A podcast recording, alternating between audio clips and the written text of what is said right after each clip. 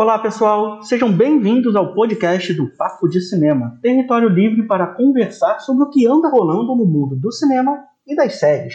Toda semana estaremos aqui para debater com vocês algum assunto que esteja em alta, sempre com integrantes da equipe do Papo de Cinema. O podcast dessa semana será sobre a carreira internacional do Wagner Moura, que acaba de estrelar mais uma produção original Netflix, agora a cinebiografia Sérgio.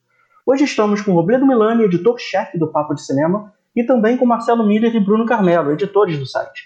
Eu sou Francisco Russo e vou coordenar aqui o bate-papo e vamos conversar bastante sobre o que tem acontecido na carreira do Wagner Moura.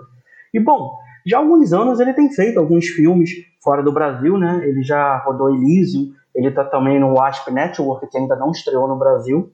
Só que o Sérgio é o primeiro protagonista que ele interpreta fora do cinema brasileiro. Como vocês veem essa condução de carreira que ele tem tido nesses últimos anos? Bom, uh, bom é um prazer estar aqui com vocês. Uh, eu sou o Robledo Milani, né, editor-chefe aqui do Papo de Cinema.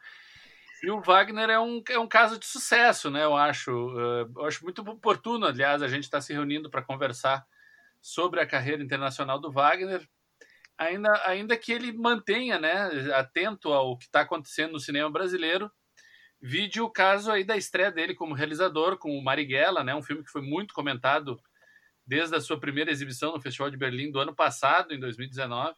E é um filme que está muita gente com expectativa para conferir. É, ainda não estreou. É, a gente está aí na dúvida se vai finalmente chegar aos cinemas esse ano ou se chega no ano que vem. Mas é um filme, uma história nacional e um filme 100% brasileiro. E é curioso que, ao mesmo tempo que ele estava envolvido com esse projeto, teve aí o Sérgio, né, que estreou agora, e ele já teve outros trabalhos no exterior, inclusive o, foi indicado ao Globo de Ouro, né, como melhor ator em série drama pelo Narcos. E, e é curioso, né, a gente está falando do primeiro trabalho internacional como se fosse assim o, o, o, trabalho de cinema e de televisão, sendo que é um, o Sérgio é um filme que não foi para o cinema, né? É um filme da Netflix, é um filme que foi lançado diretamente de streaming e, e a gente pega muitas séries aí que tem episódios por exemplo, uma série que foi muito procurada na, na, na Netflix recentemente, que é uma, uma, série espanhola chamada Toy Boy. Uh, essa série, cada episódio tinha uma hora e dez, por exemplo, uma hora e quinze minutos. Isso aí tá um passo para ser um longa-metragem, né? Então, assim, qual a grande diferença de uma série para um filme? Então, eu acho que eu, eu quero ver, ou seja, o que eu quero dizer, e assoma-se a isso também é o fato do Wasp Network, que é o, o próximo projeto dele também para o cinema. O filme passou na sessão de abertura da Mostra de São Paulo no ano passado, mas já está tá, tá sendo comentado que o filme não vai estrear nos cinemas aqui no Brasil também, né? Vai ser lançado diretamente em streaming. Claro, muito pela essa conjectura aí do Covid-19, essa situação dos cinemas estarem fechados, mas o pessoal parece não estar tá mais disposto a segurar o filme e vai acabar lançando. Ou seja, Uh, quando que a gente vai ver de fato o Wagner de, na tela grande, né? Seja com Marighella, seja com o Astro Network, seja com o Sérgio, nenhum desses filmes parece que tá, tá prestes de, de, de, a gente ter essa oportunidade. Será que vão ter outros? Ele já teve envolvido em outros projetos recentemente, uh, nos últimos anos, né, pra, no exterior, pra, como protagonista ou com papéis de destaque, que acabou não acontecendo. Então é, é tá meio que uma incógnita ainda. Eu acho meio nós estamos muito cedo ainda para falar se está sendo realmente é, é, um, é uma, uma, uma, trajetória de sucesso. Ao contrário de outros, né, que já têm estado no exterior, como Sônia Braga ou o próprio Rodrigo Santoro, que já tem trabalhos mais sólidos fora do Brasil. E aí, galera, beleza? Aqui é o Marcelo.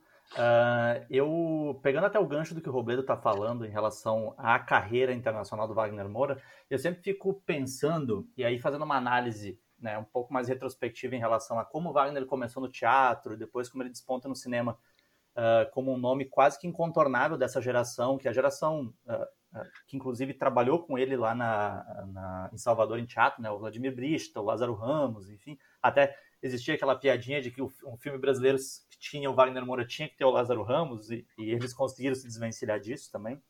Mas eu gosto de pensar muito nessa questão que a gente está propondo aqui no, no podcast, que é a carreira internacional de uma, um grande ator, ou de um ator, ou de uma atriz brasileiros. E eu sempre fico pensando uh, qual é o direcionamento que esse ator dá para sua carreira quando essa carreira chega ao âmbito internacional. Então a gente tem alguns exemplos aí na, na nossa história mais recente de pessoas que foram para os Estados Unidos, que chegaram a Hollywood e que quiseram se estabelecer em Hollywood e que acabaram né, fazendo pouco cinema brasileiro Agora, o Wagner me parece um, dentro dessa, dessa lógica, ele me parece um exemplo muito interessante, porque ele tem uma construção internacional que não necessariamente é ligada estritamente a essa ideia hollywoodiana de carreira, né? Então, assim, ele é um cara que fez Narcos, foi muito incensado por Narcos, sucesso nos Estados Unidos, inclusive, como o Roberto falou aí, indicado ao Globo de Ouro.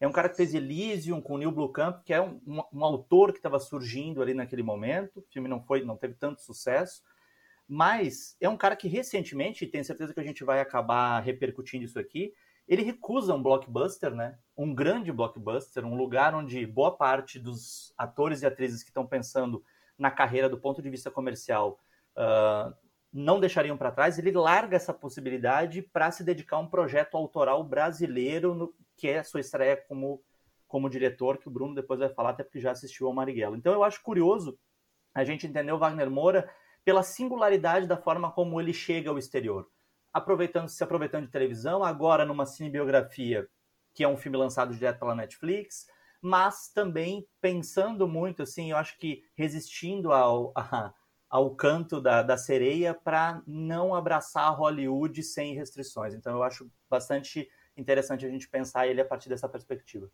É, boa noite a todos, aqui é o Bruno. Vou pegar o gancho do que Marcelo disse justamente. Quando a gente pensa na carreira internacional do Wagner Moura, por um lado a gente fica muito contente porque é um ator que a gente gosta bastante, a gente fica satisfeito quando o resto do mundo descobre alguém que também é importante pra gente. Mas a gente também não pode cair nessa tendência a supervalorizar qualquer coisa que esteja lá fora, como se a intenção de todo o ator fosse um dia participar de filmes grandes lá fora, e como se isso fosse necessariamente melhor do que o que ele faz dentro do Brasil. A gente tem muitos casos de atores que tentaram se lançar numa carreira internacional, fizeram alguns filmes e eram alguns filmes fraquíssimos, que tem muitos filmes fraquíssimos mas a gente tende a valorizar porque, poxa, pelo menos é dos Estados Unidos e isso não me parece que seja uma ambição do Wagner Moura de fazer sucesso nos Estados Unidos a qualquer preço. Realmente parece que ele seleciona bem os projetos. No caso do Narcos, obviamente, era um diretor brasileiro que ele, que ele já conhecia bem, com quem já tinha trabalhado. Então acho que é uma questão de projeto a projeto. A gente não pode pensar que todo ator deseja um dia se tornar conhecida a ponto de, de ir para Hollywood. Isso, é, um, é um estereótipo que a gente precisa quebrar, principalmente para um cara inteligente e interessante como Wagner Moura. Marcelo já tá dando spoiler aí, falando que o Bruno vai falar de Marighella. Calma, não é hora, é mais tarde. Fiquem aí ligados, depois a gente vai falar de Marighella. Agora ainda vamos falar um pouquinho de Sérgio. E bom, além o filme tá na Netflix, né? Qualquer um pode conferir. Mas tem uma particularidade que, é claro, o Wagner Moura, basicamente o filme todo, ele está falando em inglês, mas é um personagem brasileiro, o embaixador Sérgio Vieira de Mello. E algo que eu sempre me pergunto é, será que o Wagner foi, foi contratado para esse filme apenas por ser brasileiro? Robledo, você conversou justamente com o diretor, é, o que você acha sobre essa questão? Na conversa que eu tive com o Greg Barker, né, que é o diretor do, do Sérgio, Aliás, ele é diretor dos Sérgios, né? Porque ele dirigiu o documentário e depois dirigiu essa versão ficcional que estreou há pouco. E eu, perguntei, sobre essa questão, né? Como que ele chegou ao nome do Wagner Moura? E ele disse que, na verdade, foi um encontro dos dois. Porque, pelo que ele me falou, por causa do histórico dele, de já ter dirigido um documentário sobre a vida do Sérgio Vieira, ele tinha essa vontade de fazer uma adaptação ficcional e que o próprio Wagner também tinha essa vontade de fazer um filme de ficção sobre o Sérgio. Então, quando os dois se encontraram num festival, começaram a conversar, identificaram que os dois compartilhavam do mesmo projeto, foi o que acabou casando de, bom, então vamos fazer juntos, né? Mas uma coisa que eu achei curiosa, pelo que o Greg me comentou, foi que ele disse que por causa do Sérgio ele precisava ter um ator brasileiro, ele fazia questão que o protagonista do filme fosse um ator brasileiro. E eu fico realmente pensando, né, se não fosse o Wagner ou de repente o Rodrigo Santoro, que outro ator ele estaria procurando de repercussão internacional para esse papel. E ao mesmo tempo, nós temos ali a Ana de Armas, né, que é o segundo trabalho que ela faz ao lado do, do, do Wagner, porque ela está no Asp Network também ela faz uma argentina e a Ana de Armas é cubana, né? E eu questionei ele sobre isso, né? Também, poxa, por que, que não tem uma atriz argentina então para o papel? E ele daí ele já foi mais requebrado na resposta, disse que ah, não, a gente testou várias atrizes maravilhosas e tal. Então, assim, eu não sei até o quanto realmente era necessário que fosse um ator brasileiro para o papel, se não, se, se se não fosse o caso do Sérgio ter chegado até ele, do o Wagner ter chegado até ele com essa vontade de fazer um filme sobre o, sobre o Sérgio Vieira de Mello, não teria essa conjunção dos dois estarem trabalhando juntos, ter essa combinação de vontades, né, na verdade. E ele encheu o, o, o, Wagner de elogios, falou maravilhas, foi ótimo trabalhar com ele tudo, mas ele também não, não se estendeu muito sobre os trabalhos anteriores do, do, do, do Wagner. Eu perguntei se ele conhecia os trabalhos que ele tinha feito no Brasil, tudo a resposta óbvia em todos esses casos é o Tropa de Elite, e na verdade, sempre que a gente fala com alguém do exterior, né? Qualquer realizador, qualquer ator do exterior, tu pergunta, ah, cinema brasileiro, o que, que tu conhece? Eles dizem ou Tropa de Elite, Cidade de Deus ou Central do Brasil, né? São os três filmes que eles falam. Então é, é, é ele foi meio que nesse do óbvio, foi falou do Tropa de Elite e não se discorreu muito mais. Então, na verdade, eu acho que meio que é, foi realmente essa conjunção de ter pego um, um ator que estava querendo fazer um filme sobre essa personalidade que ele também estava querendo e isso que acabou influindo para que, eles, que, eles, que o filme se realizasse. Fora o fato do Wagner já ter uma entrada na Netflix pelo Narcos, né? Que também foi um projeto da Netflix e um projeto que deu super certo, que teve mais de uma temporada, que foi indicado a prêmios e tal. Então eu acho que meio que juntou a fome com a vontade de comer por ali. É interessante a gente pensar que, obviamente, o fato de ser brasileiro ajuda, mas também tem muitas questões do próprio talento, do estilo do Wagner Moura. Ele tem um porte que, que se presta ao personagem de um diplomata muito bem articulado. Ele é uma pessoa que fala muito bem. Ele atua bastante em inglês no Sérgio, mas ele também fala em francês, ele também fala em espanhol no filme. Então, e tudo isso... português, né? E em português, ele fala um pouquinho em português com os filhos dele na, na história. Então tudo isso, tudo isso serve e faz sentido para também a gente escutar alguém falando em inglês com sotaque português que é de fato o que tinha. O sotaque do Sérgio Vieira de Mello é bem diferente quando a gente assiste ao documentário, mas você guarda a, a essência de ter um sotaque de um brasileiro falando inglês.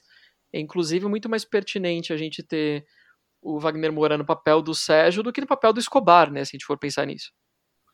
Exato, o Bruno levanta uma coisa muito muito importante, isso que é a questão do sotaque, né, dessa percepção.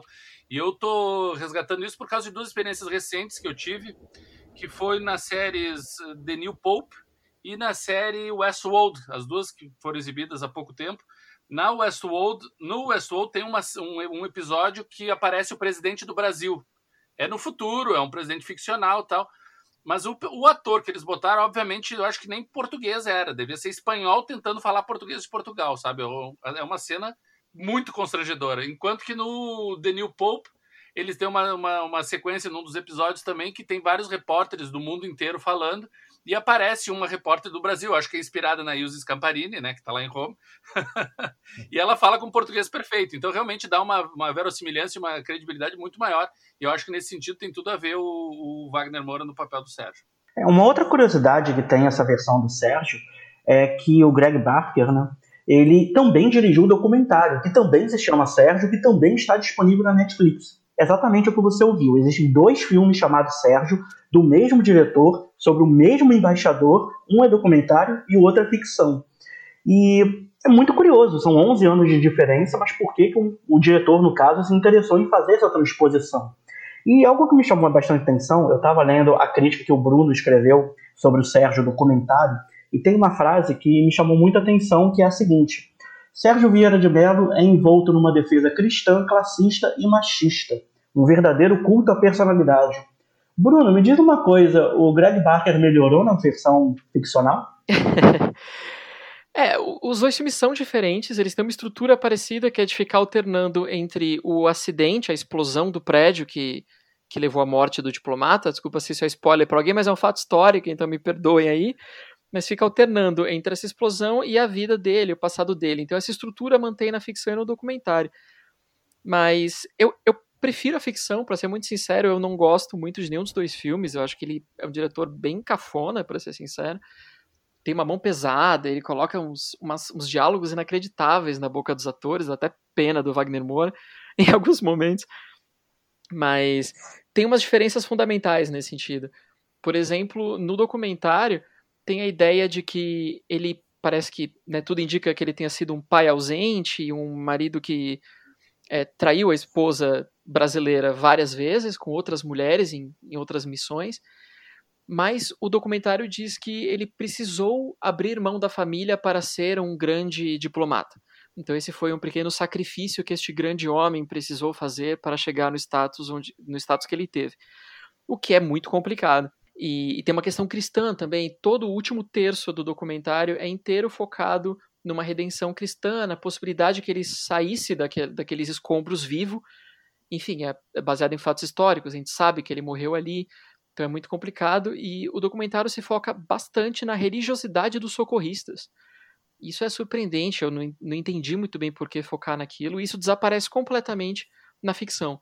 A ficção não toca em todo esse aspecto bastante cristão do documentário e não cita a esposa dele.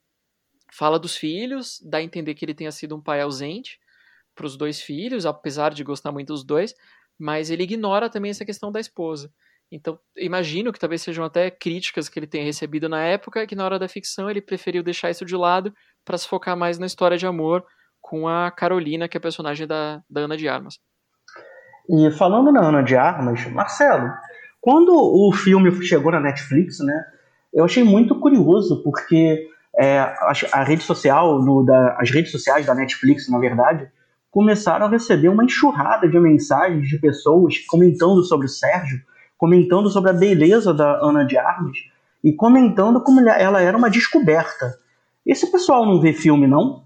Ah, eu vou, com o risco de, de, de, de ser um mero palpite, eu acho que vê pouco, né? Porque, na verdade, a, a gente hoje vive, eu acho que isso acaba sendo um reflexo de como certos filmes eles chegam a determinados graus de notoriedade por força do marketing, né? Isso não é uma coisa nova, isso é uma coisa que, que a gente acompanha há muito tempo. Mas, por exemplo, quando a gente, eh, quando acontece isso de chegar o público e dizer assim, nossa, a Ana de Armas é uma descoberta a partir de Sérgio. A gente teve um filme que foi lançado no ano passado, Entre Facas e Segredos, que ela é a protagonista do filme. E que teve um filme que foi super bem falado, que, que aí correu na, na temporada de premiações, mas incrivelmente algumas pessoas, eu acompanhei isso em algumas, em algumas redes sociais, em comentários, algumas pessoas não estavam associando a Ana de Armas do Sérgio à Ana de Armas do Entre Facas e Segredos. Uh, sendo que ela não tem nenhuma transformação física muito, muito evidente para que essa confusão fosse balizada. Então eu acho curioso esse, esse, esse movimento, talvez porque a Netflix aqui tenha feito sim uma divulgação baseada no casal, né, na, no, no, casal Wagner Moura e Ana de Armas, e naquele momento, né, Facas e Segredos, e isso tenha se dirimido um pouco até pelo fato de o filme do Ryan Johnson, que é diga-se de passagem, o cara que fez o melhor Star Wars, mas essa é uma polêmica para um outro podcast. É, que gente, era um... a gente não tem medo do perigo, né? Impressionante. Não, não. Aqui a gente, aqui a gente nasceu para flertar com o perigo. Mas a questão é que naquele momento a gente tinha um elenco estelar e um elenco muito numeroso, né? Então eu acho curioso esse movimento. E voltando a esse tema do casal, né, é muito curioso, porque é o segundo filme que a Ana de Armas faz com Wagner Moura em um ano, basicamente, né?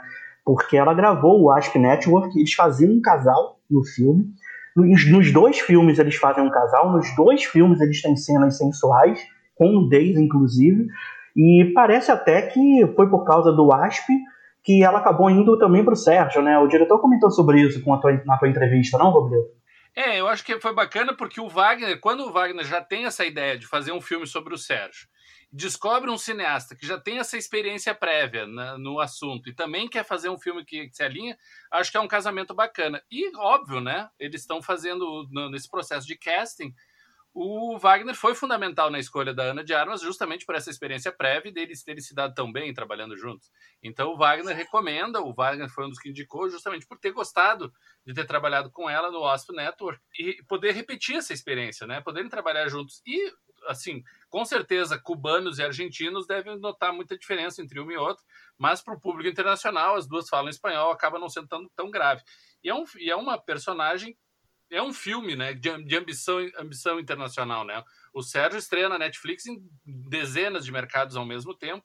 É um filme que vai repercutir nesse, nesse modo. E ainda que fale de uma personalidade brasileira, de um cara que atuou a maior parte da vida nos Estados Unidos e na Europa e tal, é, é, um, é um, uma pessoa de interesse, eu acho que mundial pela situação. Uma coisa muito interessante também que eu acho que é bastante, é, importante a gente ressaltar nessa, nessa questão, e que o Greg também ressalta isso na entrevista lá que eu fiz com ele, é o fato dos dois filmes serem meio que complementares, sabe? Ele meio que assume isso, essa questão de, olha, tudo que eu não conseguia fazer, desenvolver lá no documentário, eu vou conseguir explorar mais agora na ficção. Eu acho que um filme meio que combina, né? Vai, vai ressalta essa experiência de quem quer se mergulhar na vida do Sérgio Vieira de Mello, buscar através dos dois filmes, na verdade, ter visões complementares da história dele.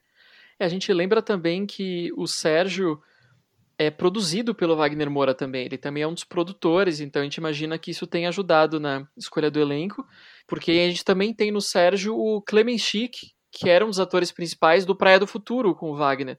E agora ele interpreta o, o segurança dele na ficção. Então a gente imagina que, obviamente, o, o Wagner Moura tem influenciado nessa escolha, tenha sugerido. O que é um ótimo ator. E a Ana de Armas é uma atriz muito boa também.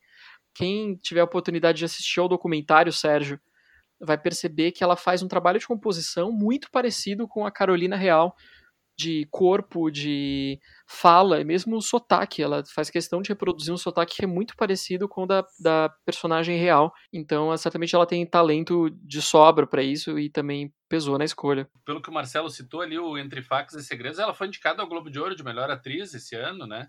E ela vai ser uma das próximas Bond Girls, né? Do filme do James Bond que vai ser lançado esse ano, que está previsto, ao menos para esse ano. Então, realmente é uma atriz em ascensão e eu acho que agregou bastante. Eu acho que isso tudo deve ter somado na, na hora da escolha dela para o Sérgio. Agora, não dá para falar de carreira internacional do Wagner Moura sem falar de Narcos, né? Que foi o pontapé. Quer dizer, não foi o pontapé inicial porque ele já tinha feito Elysium, mas foi o filme que realmente projetou ele internacionalmente. Que foi num personagem super icônico, né? O Pablo Escobar, com a dificuldade de ter que passar por uma transformação corporal, de ter que atuar em espanhol que ele não tinha pleno domínio no início das gravações. É, Marcelo, você que acompanhou essas duas temporadas do Wagner no Narcos, que também está disponível na Netflix, o que, que, você pode falar sobre esse trabalho dele nessa série? A meu ver, o trabalho do Wagner no Narcos é um trabalho brilhante, porque ele faz uma coisa, ele trabalha com um tipo de personagem que não é um personagem necessariamente fácil, que é um personagem controverso e é um personagem histórico, né? É um personagem que não é um personagem moralmente bom, é um personagem repleto de arestas e eu acredito que para um ator isso seja um desafio e tanto porque ele tem muito material com o qual trabalhar, né?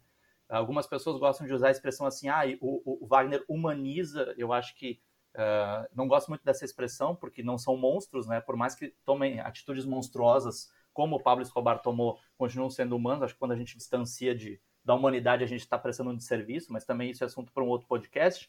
Mas eu gosto muito da composição do, do, Wagner, porque ali ele teve, assim como tu falou, Francisco, teve que lutar contra algumas, de cara com algumas, uh, com alguns contratempos. Contratempo número um, o fato de que ele não dominava o espanhol, e aí ele se muda para a Colômbia para fazer um intensivo no espanhol. Tanto é que aí eu acho que cabe também a gente fazer uma, uma análise da nossa própria leitura sobre essa, essa, esse casting. Porque quando a gente tem, por exemplo, o Robledo mencionou em, em, em Westworld, em o The New Pope, que a gente tem um personagem, por mais que seja um personagem pequeno, brasileiro, que é interpretado por alguém que não é, não é brasileiro, isso incomoda a gente.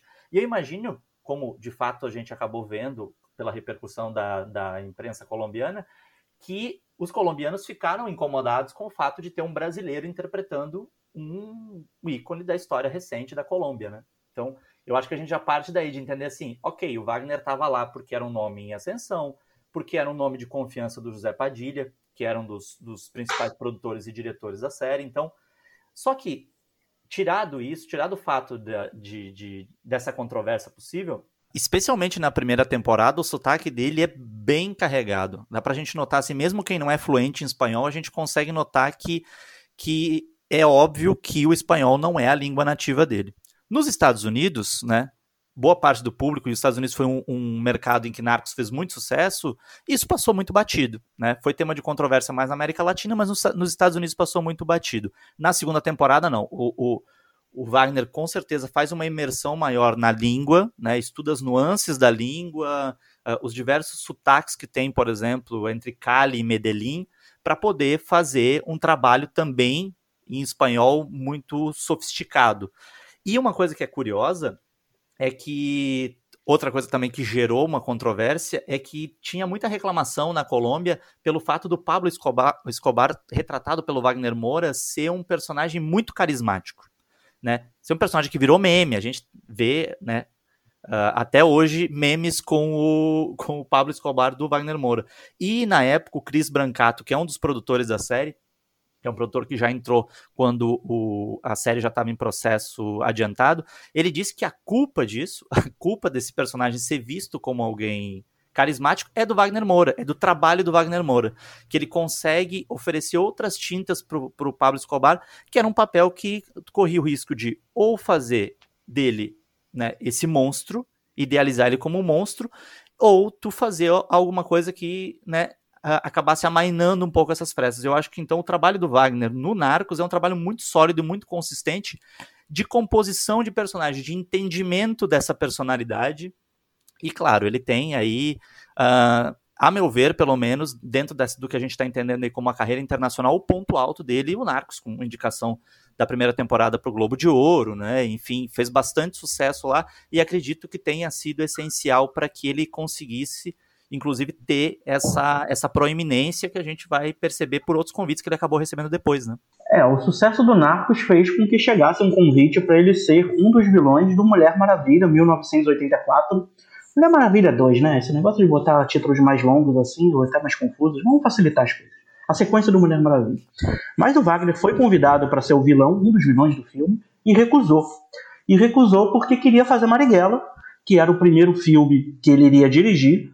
O Wagner, acredito até, o Bruno pode até nos, nos confirmar isso, mas acredito que o Wagner não aparece atuando, mas é uma história de vida que o Wagner era completamente apaixonado e o Marighella é um filme que, por si só, pelo tema, pelo personagem que é, ele já despertaria muito interesse. Mas, obviamente, nos últimos anos, pela conjuntura política do Brasil, ele ganhou um. Ele se transformou em algo até maior do que seria originalmente nessa questão. Bruno, você pôde ver o Marighella no Festival de Berlim. Isso no ano passado, já tem quase um ano e meio, basicamente. E o filme permanece inédito aqui no Brasil que, que você pode falar para gente sobre esse personagem, esse papel, esse filme, na verdade, tão importante para o Wagner, o quanto você consegue perceber essa dedicação assistindo ou tendo assistido ao filme? É, pois é, o Marighella é um projeto que o Wagner tinha já há muito tempo, há muitos anos. Ele é fascinado pela figura do Carlos Marighella, o que não significa que ele, enfim, defenda arduamente tudo que, que o militante comunista tenha feito, mas ele já tinha esse projeto há muito tempo, ele inclusive chegou a, a convidar o Mano Brown dos Racionais para ser o protagonista. Dele não pôde, por motivos de conflito de agenda, o seu Jorge entrou no lugar. E, e o filme passou em Berlim, de fato, em fevereiro do ano passado, ele foi bem recebido. Ele não estava em competição pelo Urso de Ouro, ele passou numa sessão de gala, digamos assim, paralela. Ele é um filme de ação, ele é um filme que busca ser popular ele é até próximo em termos de ritmo, de, de, tamanho de produção de um Tropa de Elite mesmo. Ele tem esses momentos engraçados, ele tem esses momentos muito dramáticos, tem tiro, porrada e bomba. Ele é um filme ágil, é um filme muito bem feito e que foi bem recebido, mas de, desde então começou todo um, enfim, toda uma polêmica, uma série de polêmicas até meio vazias em cima do filme. Muitas pessoas que se recusavam a disseram, né, que se recusariam a ver o filme por ser sobre o Carlos Marighella, que era militante do Partido Comunista e que não veria um filme de comunista, daí entra aquela discussão muito vazia de que se você está falando sobre um comunista, você está defendendo o comunismo, e daí a gente está no momento de fobias contra o comunismo e todo mundo já quis vetar o filme antes mesmo de ver. Na verdade, quando a gente tiver a oportunidade de assistir ao filme, a gente vai descobrir que, enfim, o personagem é muito menos idealizado do que a gente podia imaginar. É, tem vários outros personagens dentro do próprio Partido Comunista que questionam as atitudes do, do Marighella, quando ele deveria parar, quando ele deveria fazer só uma política é, pressionando só na imprensa e não partir para as armas. Enfim, é, tem uma boa discussão sobre de que maneira a gente pode lutar contra a ditadura. A gente lembra que o Marighella lutou contra a ditadura, foi morto pela luta dele. Então o filme questiona bastante isso. Eu, inclusive, acho que o, o Marighella é um personagem muito mais complexo no filme destinado a ele do que o Sérgio no filme sobre o Sérgio, entendeu? Que é muito mais idealizado, é um homem muito mais perfeito, o Sérgio. E é isso, desde então ele foi meio que detestado por pessoas que nunca viram o filme, Depois teve outra polêmica um pouco vazia sobre a cor da pele do seu Jorge, porque de fato Carlos Marighella é negro, era negro, mas tinha uma pele um pouco mais clara, então disseram que era um absurdo ter pego o seu Jorge, que tem uma pele mais escura. E Wagner Moura saiu muito bem na época, ele deu uma resposta contundente, que eu acho que praticamente encerraria o assunto, que é quando ele disse que não queria branquear o personagem, queria clarear a pele dele, porque existe um histórico no cinema de embranquecimento dos personagens negros que é inaceitável. Então ele falou: eu queria que ele fosse negro. Para mim, a partir do momento que ele fosse negro, pouco importa se ele fosse mais escuro ou do mesmo tom de pele, contanto que não fosse mais claro. E aí que entra o seu Jorge, que é um bom ator, que está muito bem no papel, inclusive. Tiveram, desde então, uma série de, de problemas administrativos com a Ancine. A Ancine está praticamente parada agora.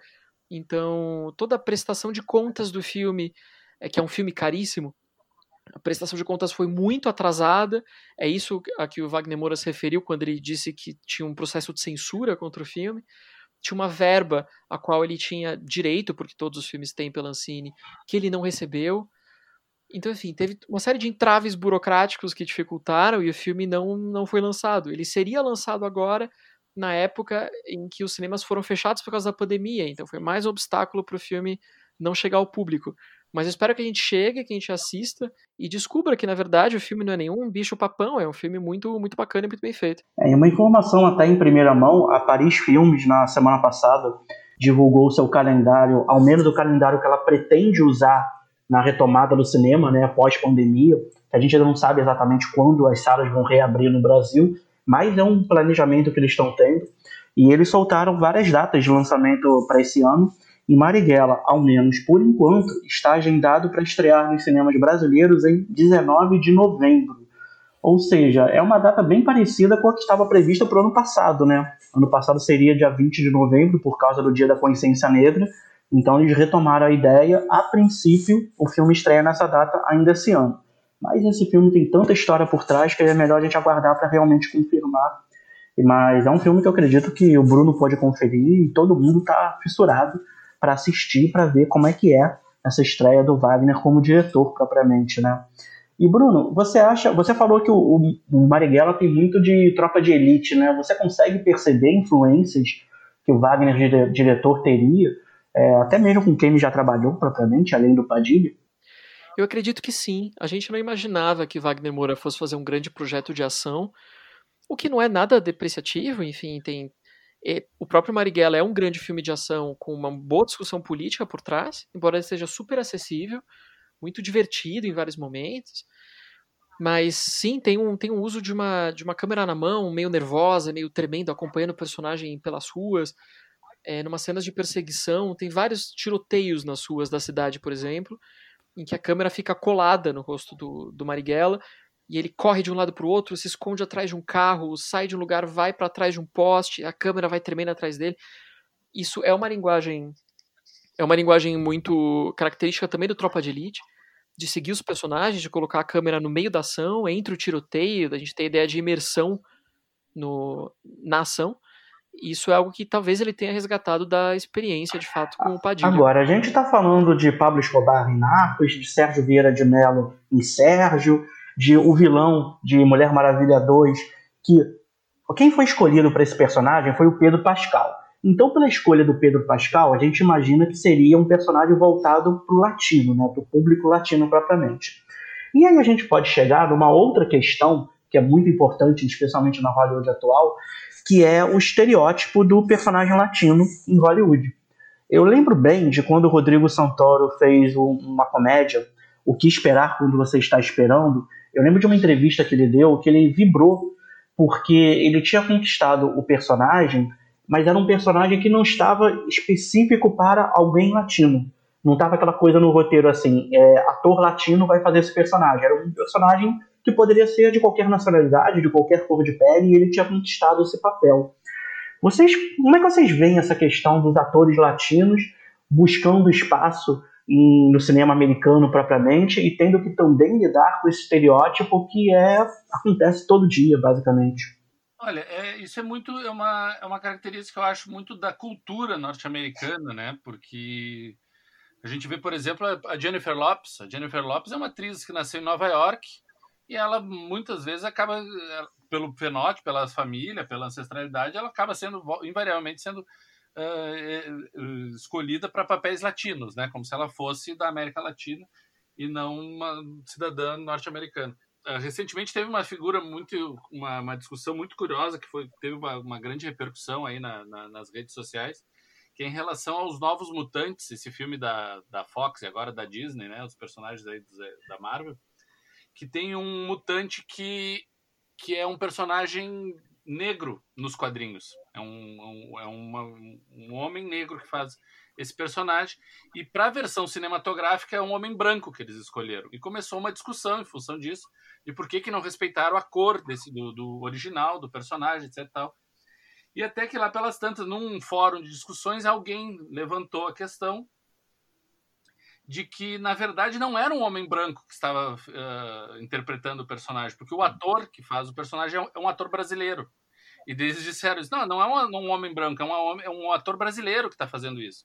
E na mesma hora a discussão se encerrou porque, sendo brasileiro, ele já não seria branco, ele seria latino. Então meio que se encaixaria no estereótipo de ser uma pessoa de cor, sabe? Então isso é muito da, da, da, da dessa, dessa dessa cultura norte-americana de olhar o resto, brancos são só eles, o resto e os europeus, né? O resto do mundo todo são coloridos, digamos assim. Em relação ao Wagner, eu acho interessante a, a maneira como ele está conseguindo sobrepor esses papéis. O Rodrigo também. O Rodrigo, o, o, esse, essa comédia, O Que Esperar Quando Você Está Esperando, não é o único caso, né? O próprio 300, que ele faz o, o Xerxes lá, também não é um, um, personagem latino. E ele fez nos dois filmes da sequência. Então, eu acho que... É, é ou no no, no, no Westworld, agora ele faz já uma, uma, figura, é o Hector, né, que ele fez na, na série. Mas ele consegue, volta e meia, tá, é, tá, transitando entre um lado e outro, mas eu acho que é uma, é uma questão muito mais profunda do que apenas eh, saber se os atores brasileiros vão conseguir esse espaço ou não. É uma coisa que diz respeito a todos os uh, artistas que vêm da América Latina e uh, também uh, orienta orientais e asiáticos e latinos né, da Península Ibérica e tal.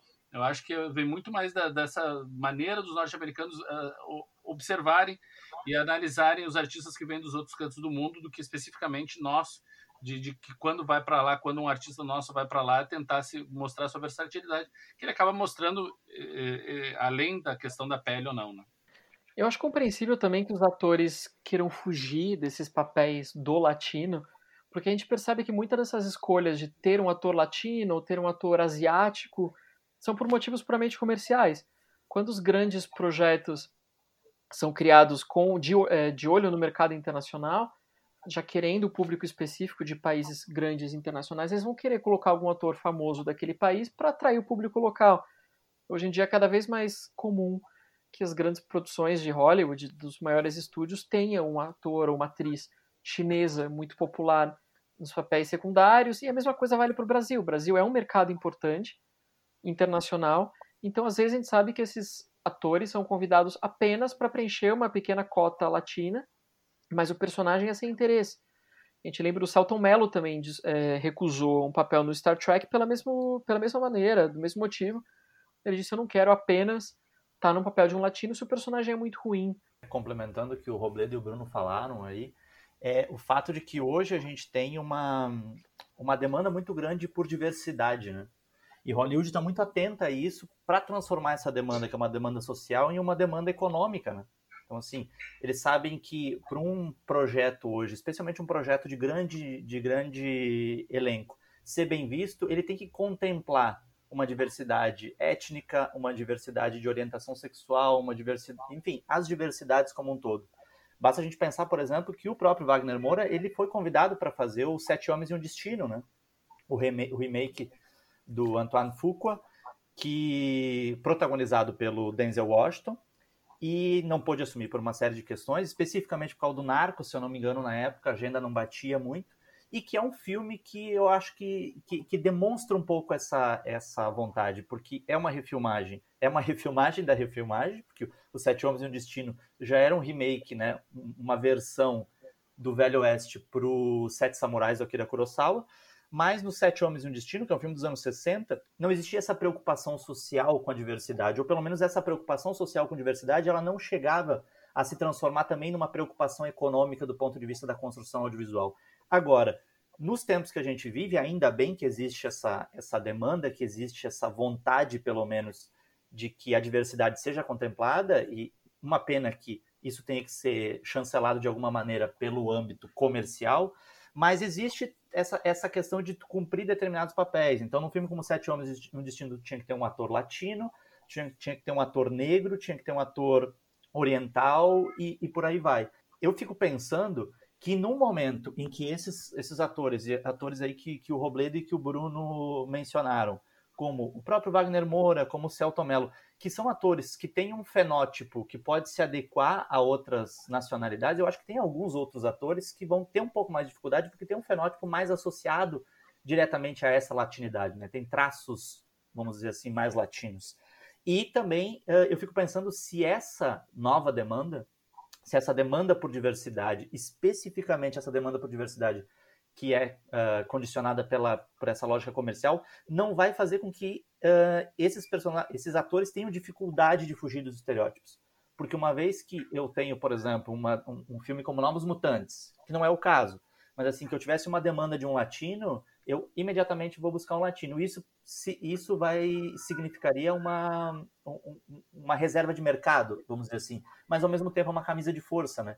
Agora, com todo esse trabalho que o Wagner tem tido, né, fora do Brasil, e também com Marighella, que é uma saga que já está durando por baixo três anos desde que foram feitas as filmagens, isso fora o tempo que ele ficou antes para conseguir orçamento, do, organizar tudo para o set de filmagem, né? Mas por causa de todos esses trabalhos, o Wagner tem se ausentado do cinema brasileiro nos últimos anos. O último filme que ele, brasileiro que ele rodou foi o Praia do Futuro, que é de 2014, ou seja, seis anos atrás. E o Wagner, até pouco tempo atrás, ele era um dos carros-chefes, até mesmo em público, aqui no Brasil, e isso até excetuando o Tropa de Elite, que foram, os dois foram um tremendo sucesso, mas filmes como O Homem do Futuro, A Busca, são filmes calcados no Wagner Moura e na popularidade que ele tem junto ao público, e ele está ausente, ele não tem feito filmes aqui no Brasil propriamente. Como é que vocês veem essa questão é, do cinema brasileiro que tem tantos problemas, ainda mais agora nesse governo, com dificuldade de liberação de recursos, tem agora a pandemia nessa questão, mas qual é o tamanho da falta que faz não ter o Wagner no cinema brasileiro nesse momento? Olha, eu acho que é uma que realmente faz falta o Wagner Moura, porque ele é um ator é impressionante que ele é um ator completo, é um ator que muito versátil, é um ator que consegue fazer do vilão ao ao herói, do frágil ao valente, e eu gosto muito da maioria das performances deles. Inclusive, o Wagner é um dos nossos recordistas aqui no Prêmio Guarani, né, do, no, que a gente organiza anualmente aqui no Papo de Cinema. O Wagner é um dos únicos que ganhou três vezes já como melhor ator. E, e além disso, já ganhou também uma vez como revelação lá num dos primeiros trabalhos dele, né, por Deus é Brasileiro. Depois ele foi premiado pelo Tropa de Elite 1, pelo Tropa de Elite 2 e pelo último agora, o Pré do Futuro. Uh, eu acho é um ator realmente que atende a um lado mais crítico, um lado mais autoral, um lado mais artístico, mas também se comunica muito bem com o grande público, com filmes mais populares, com filmes de grande apelo. Então eu acho que realmente mais artistas dessa forma, desse viés, eu acho que faz falta. A gente pegando aí um dos últimos grandes fenômenos do cinema brasileiro recente, né, que é o Tropa de Elite 2, que o Wagner foi o protagonista, naquele mesmo filme a gente tem o Irandir, o Irandir Santos, né? Que é um ator super versátil, um ator fantástico também, um ator muito premiado, mas é um ator que ainda falta ter esse grande achado popular, né? Ele estava há pouco numa novela da, da Rede Globo, né? Amor de Mãe, que é uma novela que até foi interrompida agora por causa da crise da, do coronavírus. Então, tu vê que era, talvez seja um começo de popularidade maior aí para o Irandir, que acabou sendo interrompida por causa dessa situação. Mas ainda falta ele atingir esse status que a gente percebe no Wagner.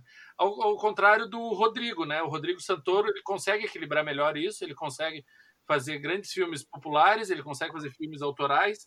Né? Ano passado, por exemplo, ele teve no filme aquele Um Tradutor, o Tradutor, um filme cubano, né? Um filme, uma performance que foi indicada ao Fênix, se eu não me engano, ao Platino, ou seja, um filme que teve grande repercussão, que foi o representante do país no Oscar e tal.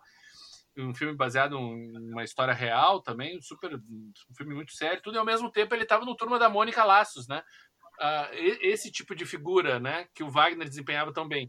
E o Rodrigo volta e meia consegue uh, ocupar esse espaço, ainda falta ter alguém mais presente no nosso cinema que transite bem entre esses dois lados. É, e a gente fala do Wagner Moura ausente do cinema brasileiro esses anos como ator, né? É bem importante precisar, porque teve essa experiência do Marighella, que é cinema brasileiro, é um grande esforço do cinema brasileiro, uma enorme produção e que levou muitos anos para ser feito. Então a gente entende que isso tenha também demandado bastante tempo dele, além das filmagens lá fora. E é isso, tem atores que saem do Brasil para fazer, enfim, séries e filmes em outros países, mesmo fracos, porque eles têm a ambição de crescer, mas o Wagner Moura está conseguindo muitos papéis interessantes em projetos grandes. Agora ele vai ser o protagonista do novo filme do Brian De Palma, o Sweet Vengeance. Então, enfim, obviamente, se a pessoa tem oportunidade de estrelar o novo filme do Brian De Palma, é óbvio que ele vai continuar enquanto essas oportunidades aparecerem. E é interessante também, né, Bruno, a gente não esquecer que essa transição do, do Wagner do cinema brasileiro para o cinema internacional foi uma coisa muito bem pensada e foi gradual também. A gente basta a gente observar que os dois últimos trabalhos dele no Brasil, uh, atuando na tela grande, foram projetos internacionais, né? Que foi ali a participação dele no Rio Eu Te Amo, que é um projeto com vários realizadores, inclusive realizadores estrangeiros e atores estrangeiros filmado no Brasil.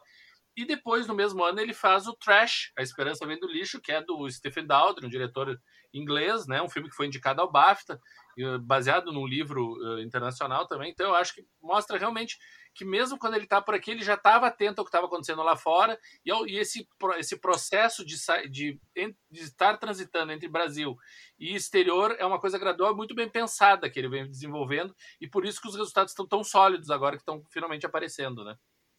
E uma, uma coisa que é importante também a gente pensar, e não, nesse, e não só nesse cenário imediato, mas num cenário né, de, de, um, de um futuro muito próximo, aí eu confesso para vocês que não sei se ele já tinha alguns projetos como ator engatilhados no Brasil, mas boa parte dos projetos que a gente tinha engatilhados no, no, dos últimos anos, que já estavam em desenvolvimento ou em captação de cursos, estão parados, né?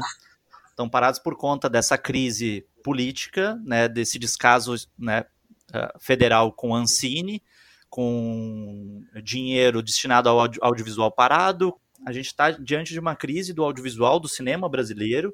Então, talvez isso também, essa, essa especialmente para o Wagner Moura, que já conseguiu uh, meio que garimpar esse espaço dele interna internacional vai ser uma saída interessante, coisa que não vai acontecer para alguns intérpretes tão bons quanto ele, que ainda não tem essa entrada internacional, né, e que sobrevivem basicamente da, da, da exploração dos filmes em, em âmbito interno. Né. Então, assim, a gente vive numa crise, a gente está numa crise e talvez o Wagner Moura vá assim como o Rodrigo Santoro, assim como a Alice Braga, que também é uma atriz que tem entrada internacional, a gente talvez veja, os veja menos em filmes brasileiros por conta também disso, né? Porque a gente não sabe qual é o futuro do cinema no Brasil.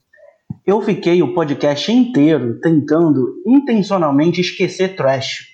Aí no finzinho, o Robledo veio me falar desse filme, que é uma porcaria. Mas tudo bem, estamos acabando, estamos acabando. Bom, pessoal, estamos chegando ao fim deste primeiro podcast do Papo de Cinema. Obrigado a você que nos acompanhou nesse bate-papo e também aos nossos debatedores da semana, Robledo Milani, Marcelo Miller e Bruno Carmelo. Espaço aberto para considerações finais de vocês. Bom, acho que a gente pode encerrar então aí saudando né, a, a, o, o, Wagner ser um cara tão ativo, né, e um cara tão preocupado com a qualidade dos trabalhos dele, que desde os filmes mais populares aos mais autorais, tu vê que ele realmente tem uma preocupação em fazer um bom trabalho, né?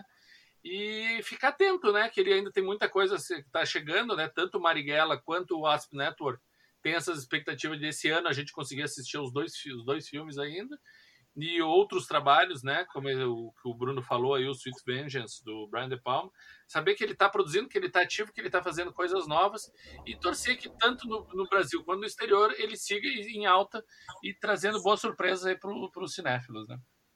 É, e essa oportunidade esse ano, por mais que tenha sido difícil para o cinema com a pandemia e politicamente, pode ser o ano em que a gente vai de fato descobrir que a gente tem mais um diretor muito talentoso no, no Brasil. A gente vai não só associar o Wagner Moura às atuações, aos personagens, mas como diretor, e um diretor de respeito. Também estou super uh, na pilha para assistir ao Marighella. É, eu acho que, de alguma maneira, o sucesso do Wagner Moura Internacional a gente abraça com orgulho, porque não só simplesmente porque ele chega a Hollywood, até porque né, acho que, que a gente não, não, não tem que fomentar esse tipo de, de visão estereotipada, mas sim de um sucesso internacional, abrangente, de um cara que está representando o Brasil, e não só representando o Brasil do ponto de vista meramente artístico, mas com posicionamento político, quando é instado a falar sobre política, se posiciona de uma maneira muito, muito interessante. E, claro, deixando aí o convite para os nossos leitores e agora ouvintes do Papo de Cinema para conferir todo o material que a gente tem no site sobre o Wagner Moura, ficha dele, entrevista, crítica dos filmes. Então, se eu puder dar uma dica no final, é para dar uma mergulhada no Papo de Cinema, que tem muito Wagner Moura por lá. Por hoje é só, pessoal. Semana que vem estaremos de volta com mais papo de cinema e de séries. Até já!